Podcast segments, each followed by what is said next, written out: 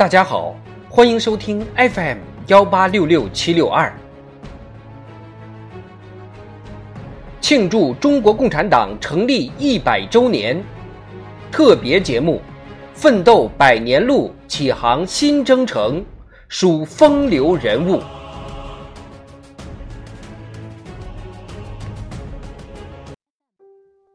为共产主义信仰奋斗到底，刘志丹。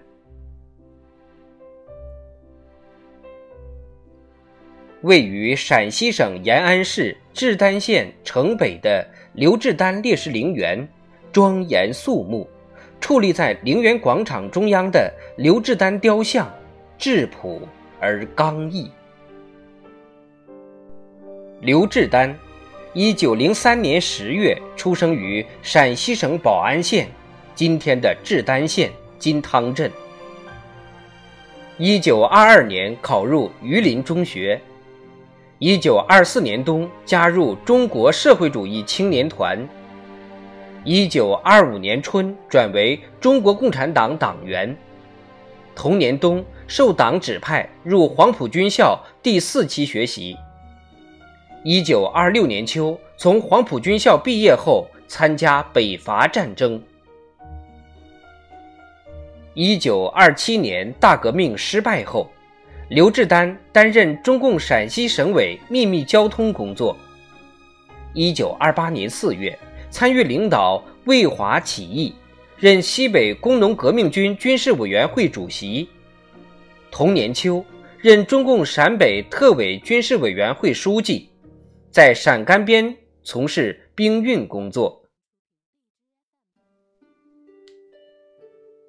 一九三一年十月，刘志丹与谢子长等组建西北反帝同盟军，任副总指挥，后改编为中国工农红军陕甘边游击队，刘志丹任总指挥，开辟以赵金南梁为中心的陕甘边革命根据地。此后，相继任陕甘边红军临时指挥部副总指挥兼参谋长，红二十六军四十二师师长，中共陕甘边军事委员会主席，西北革命军事委员会主席，把陕北、陕甘边两块苏区连成一片，成为中共中央和各路北上抗日红军长征之后的落脚点。一九三五年九月，刘志丹任红十五军团副军团长兼参谋长，参与指挥崂山战役。后任北路军总指挥兼第二十八军军长，中共中央所在地瓦窑堡警备司令。他经常教育部队顾全大局，绝对服从中共中央的领导和调遣。在他的影响下。陕北红军与中央红军团结一致，共同对敌。一九三六年三月，刘志丹率红二十八军参加东征战役，挺进晋西北，迭克敌军。四月十四日，在中阳县三交镇战斗中，亲临前线侦察敌情，不幸左胸中弹，壮烈牺牲。年仅三十三岁。为纪念他，中共中央和陕甘宁边区政府决定将保安县改名为志丹县。